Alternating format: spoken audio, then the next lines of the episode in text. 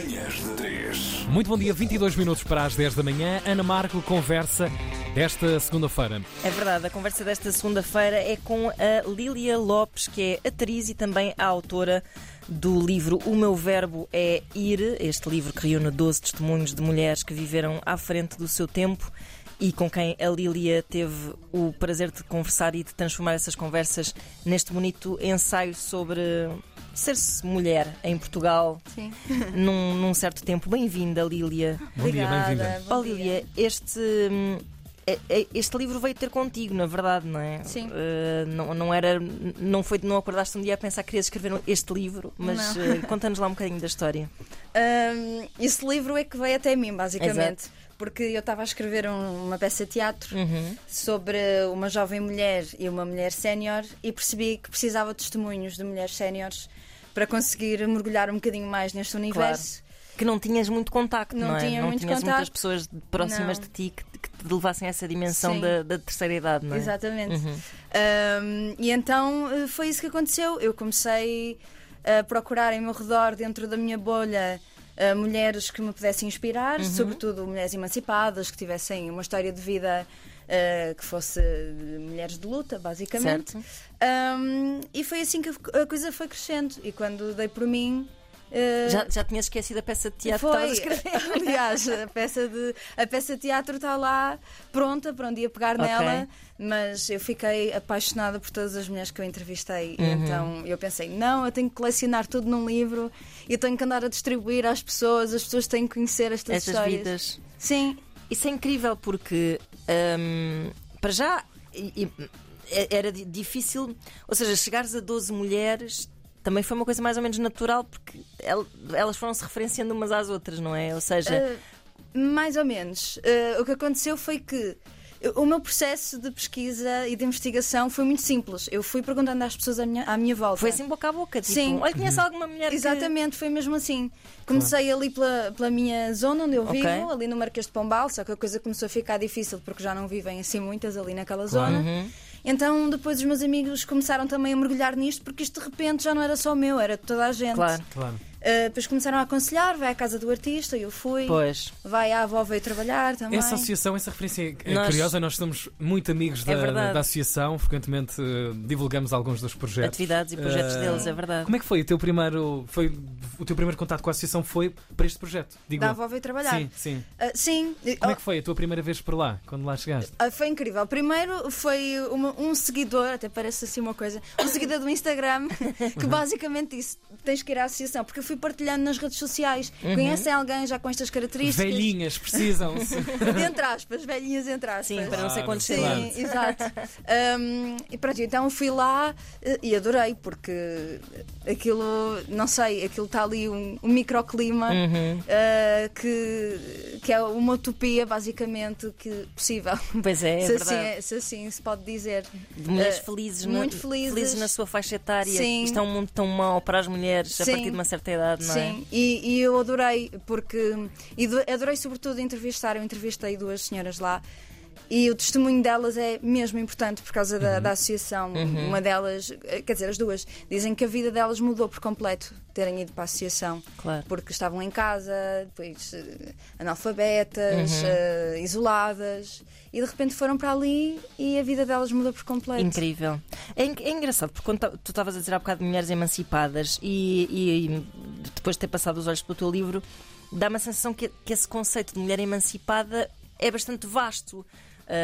Sim. Ou seja, se calhar nesta geração era preciso pouco, pouco entre aspas, que era imenso, não é? Sim. Para seres uma mulher emancipada, porque a, Oh, a escolha da profissão, não querer Claro, ser não mãe. é? Exato. São tudo É emancipações aos olhos hoje da temos, época. Temos claro. que são adquiridas, não é? E que nessa Sim. altura eram re- realmente gritos do Ipiranga, não Sim, é? é mesmo isso. Ou seja, eu comecei a perceber que havia aqui um padrão nelas, Uhum.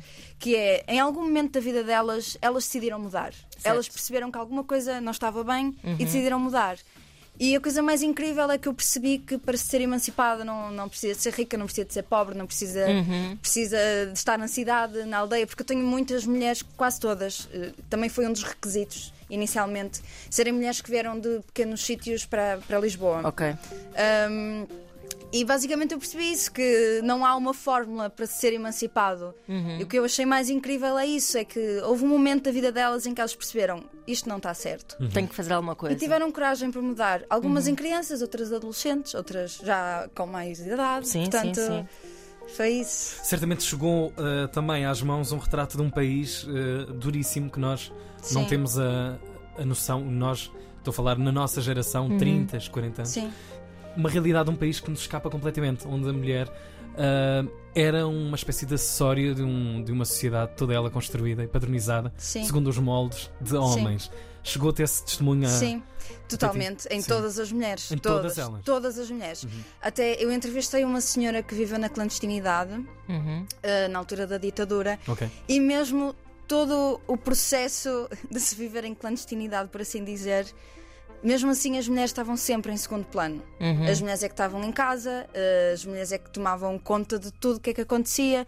Se houvesse alguma invasão, entre aspas, da PID, não é? Uhum. As mulheres estavam em casa para serem elas eh, as, as presas, não é? Exato. E, e os homens terem a oportunidade de andarem Portanto, mesmo, entre mulheres mais ativas politicamente continuavam a ter as suas Sim. obrigações de, Totalmente, de totalmente. dona de casa. Elas não saíam de casa, mas ao mesmo tempo eh, também é um bocado condescendente o que vou dizer. O trabalho delas é muitíssimo importante, Claro, claro. mas ao mesmo tempo é uma É, consequência. Pois é verdade. É, é, pois é isso. É, essa é que É é, a uma grande, cons- a isso grande é é perversão chato. deste- desta narrativa, Sim. não é? Que é, de facto, se elas não tivessem estado lá eh, a servir-lhes lombo assado, eh, os homens não podiam ter feito os seus grandiosos. Sim, Mas por outro Sim. lado, elas não puderam fazer grandiosos Claro. gestos, não é? sim, mas ao mesmo tempo, esta senhora que eu entrevistei, o marido dela, o marido dela era uma pessoa, é uma pessoa excepcional Uhum. eh, e conseguiu integrá-la mais. Ele fez parte da ARA, que era a Associação Revolucionária Armada, Uau. E eh, sim, e, eh, e basicamente, dito assim de uma forma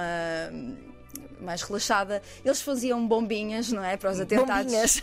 E, e ela fazia parte, pronto, de- Uhum. Ativamente. Sim, sim, sim. Sim, mas muitas delas eram muito postas, de, ficavam de em casa, Pois, exatamente. claro, claro. Ah, como é que foi dar este, este- esta voz a estas pessoas, no sentido em que muitas vezes a grande tristeza do final de vida é tu sentires que ah, nin- já ninguém quer saber de ti para nada e ter, ter uma jovem como tu a, a ter interesse na sua história de vida, imagino que tenha sido muito comovente. Sim, eh, eu entrevistei entre os 55 e os 90. E obviamente são registros muito, Muito diferentes, claro. Mas eu nunca senti nenhuma delas ah, essa desistência com a vida. Uhum. Nunca. Ok. Nunca, nunca, nenhum, em nenhum aspecto. E eu acho que isso foi. Era mais um- uma coisa que as ligava a todas. Ahm, mas é isso, eu se- senti sempre nelas que Até a um luta orgulho continua. História, pois. Sim, a luta pois. continua. Eu entrevistei a Jó, mas também a Jó ainda é, é nova. Ah, e há sempre essa consciência da A luta. Jó é mulher trans. Sim, Uhum, transgénero, sim. A luta continua e, ok, ela diz não ativista, mas ela é ativista. Só o facto de me ter recebido em casa Claro. e de me contar o testemunho dela é assim uma coisa de ficar sem respiração. Uhum, Foi assim dos testemunhos mais difíceis para mim de escrever porque mexeu muito comigo, porque isto parece uma história de um filme. Ah, e pensar que, que houve, houve muitas mulheres assim que lutaram desta forma para nós estarmos agora aqui, para eu estar aqui neste Claro. momento. Claro, isto é um ótimo exercício de perceber de onde é que viemos Sim. e quiçá para onde vamos também. Sim. Lília, eh, obrigada. Espero, espero ouvir eh, falar da tua peça, entretanto, Eu, eu também. Ou as 12 peças. porque ou, doze- ou 12 peças, é verdade, também Não, pode é- ser é um sim. seriado. É que sim, p- ao mesmo tempo parece que foram 12 peças, porque foi tão intenso em cada uma Claro. delas e foi uma preparação tão grande em cada uma delas. Será difícil tu concentrares o que tu conheceste agora numa personagem só que tentes criar, não é? Exato, mas, mas foi isso, foi uma experiência incrível e continua a ser. E agora que estou a partilhar isto com o mundo, está a Uhum. ser assim uma coisa gigantesca. Eu não fazia ideia do que é que está a fazer. e eu acho que isso é que foi a magia. Pois é, pois Sim, é. porque eu é não tinha verdade. editora, não tinha nada, eu fiz tudo sozinha. Como é que se pode adquirir este livro que tu me dizias no, no dia do seu lançamento, aqui na discoteca Lux em Lisboa, Sim. que esgotou logo, mas que já está a ser trabalhada a segunda Sim. edição? Como é que podem adquirir este livro, quem nos estiver a ouvir? Eh, Eu tenho, tenho uma parceria com a Tantos Livros, que é uma livraria que existe ali perto da Gulbenkian. Ok. Com, e na parede tem, eles têm duas livrarias. Uhum. Depois pode ser através do meu Instagram, para já, Ok. E, e pronto, e o futuro, E o futuro dirá. e o futuro dirá. É porque, verdade. Sim. Porque se calhar vale a pena que chegue hum, a mais pessoas. Sim, eu É espero, espero Foi que por isso sim. que te chamámos aqui também. Obrigada. Obrigada, Lídia. Obrigado, Obrigada Lídia. eu. Ir, ir, ir.